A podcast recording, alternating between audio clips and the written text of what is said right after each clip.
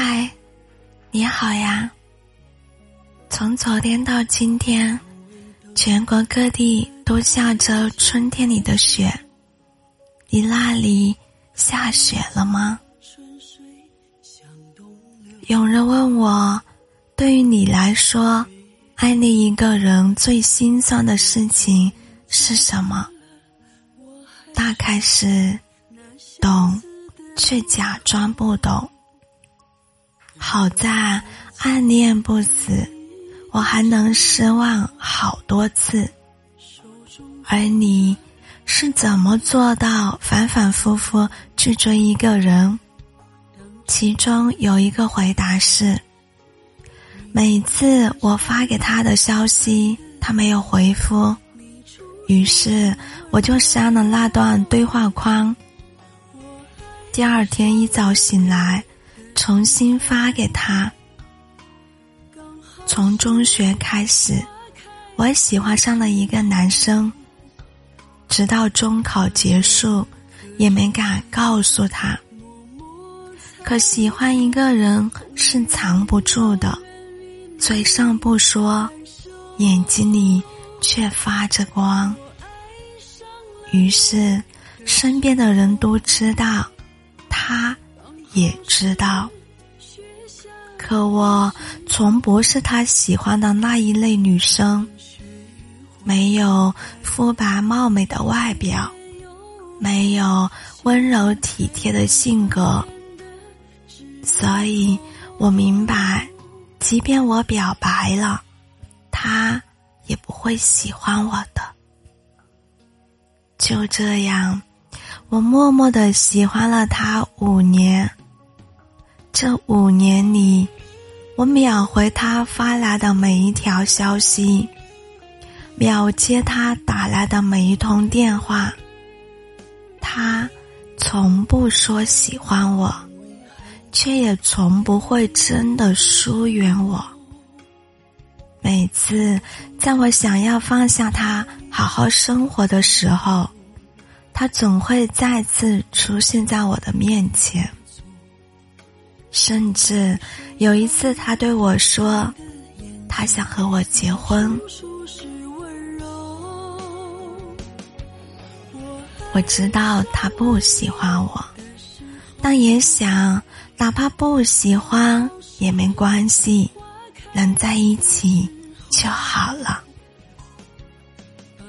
可后来发给他的消息，又开始了石沉大海。他又很久不再联系我，在联系他的时候，他已经交了新的女朋友。于是我猜，或许别人让他受了伤，他就想到了我这个永远对他无底线喜欢的人。只不过，即便是无底线的喜欢。也不过是血肉之躯。终于在某一天清醒，放下了他，也放过了自己。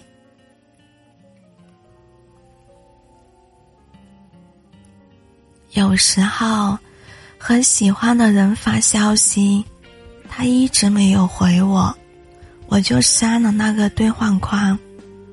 总感觉看到那个兑换框，就好像看见了自己的卑微和讨好。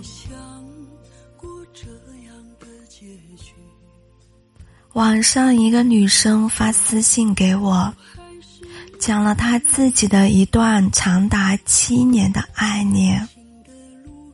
她爱恋的人是她的高中同学，一个笑起来。很温暖的男生。高中三年，他暗恋了他三年。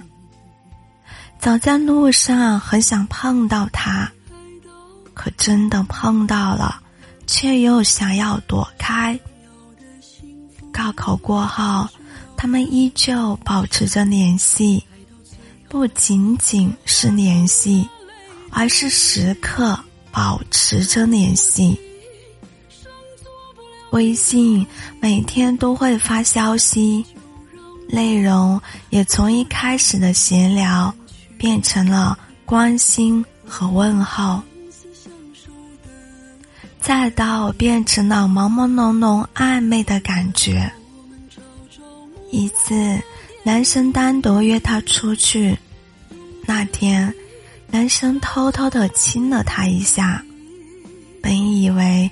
一切发生的刚刚好，可奇怪的是，自从那以后，一切又归于了平静。男生开始只字未提，就连聊天都变得少之又少了。都说被爱的人有恃无恐。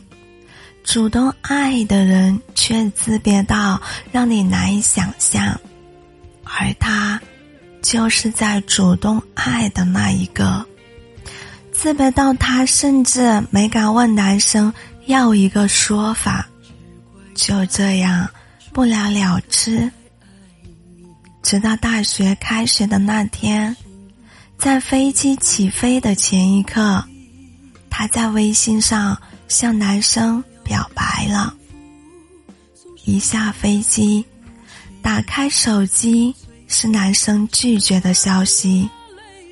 男生说：“再等一等吧，现在还早着呢。”他居然依旧心存幻想，真的以为现在还早着呢。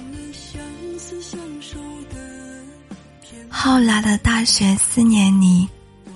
在他想放下的时候，男生突然又出现在他的生活中。他始终不能理解的是，七年的时间里，男生会关心自己，会照顾自己，可为什么就是不会喜欢自己呢？或许。他就是所谓的备胎吧，不重要，却又不可少。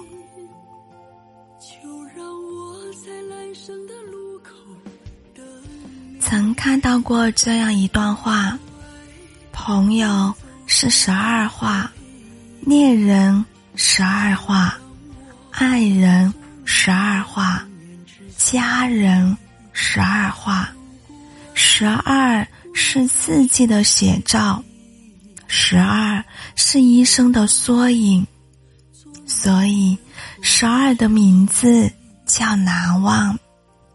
我给你的备注是十一，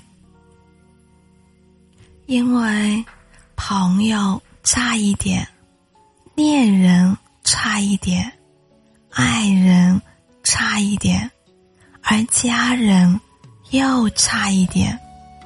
所以，十一的名字叫做遗憾。所谓爱恋，是连一秒都没有拥有过他，却感觉失去了他千万次；而暗恋是一种有后遗症的喜欢，它不像明目张胆的喜欢那样热烈。也不像倾尽所有的爱那样深沉。后来，我们都经历了很多的事情，对曾暗恋过的那个人慢慢的淡忘，再也没有了从前那样强烈的喜欢。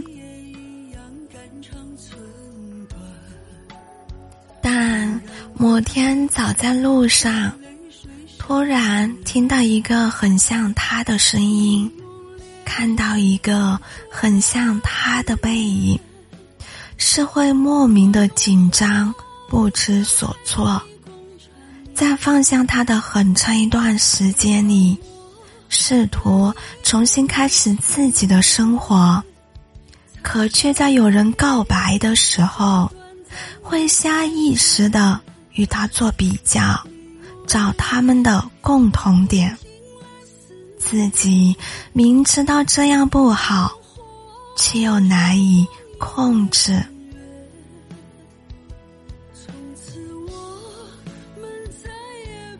看过一句话：“暗恋就像是一场战争，敌人和战士都是自己，小胜和挫败都只是你一个人的雀跃和低落，而他是全世界的中心，却浑然不知。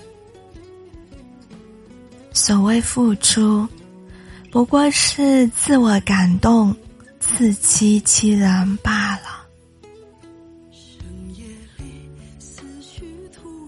宫崎骏曾写过这样一段话：如果重新来一次，我就记住你的模样，然后躲在人群里，就算再喜欢，我也不会说，因为。这是阴影，也是教训。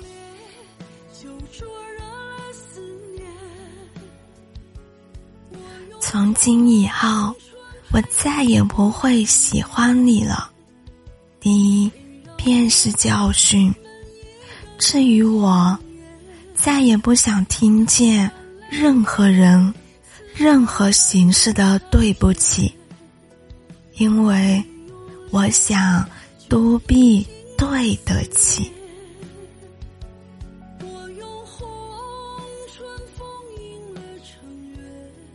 愿世界上所有相同磁场的人都可以在这里相逢。我是小谷，感谢您的收听，祝您。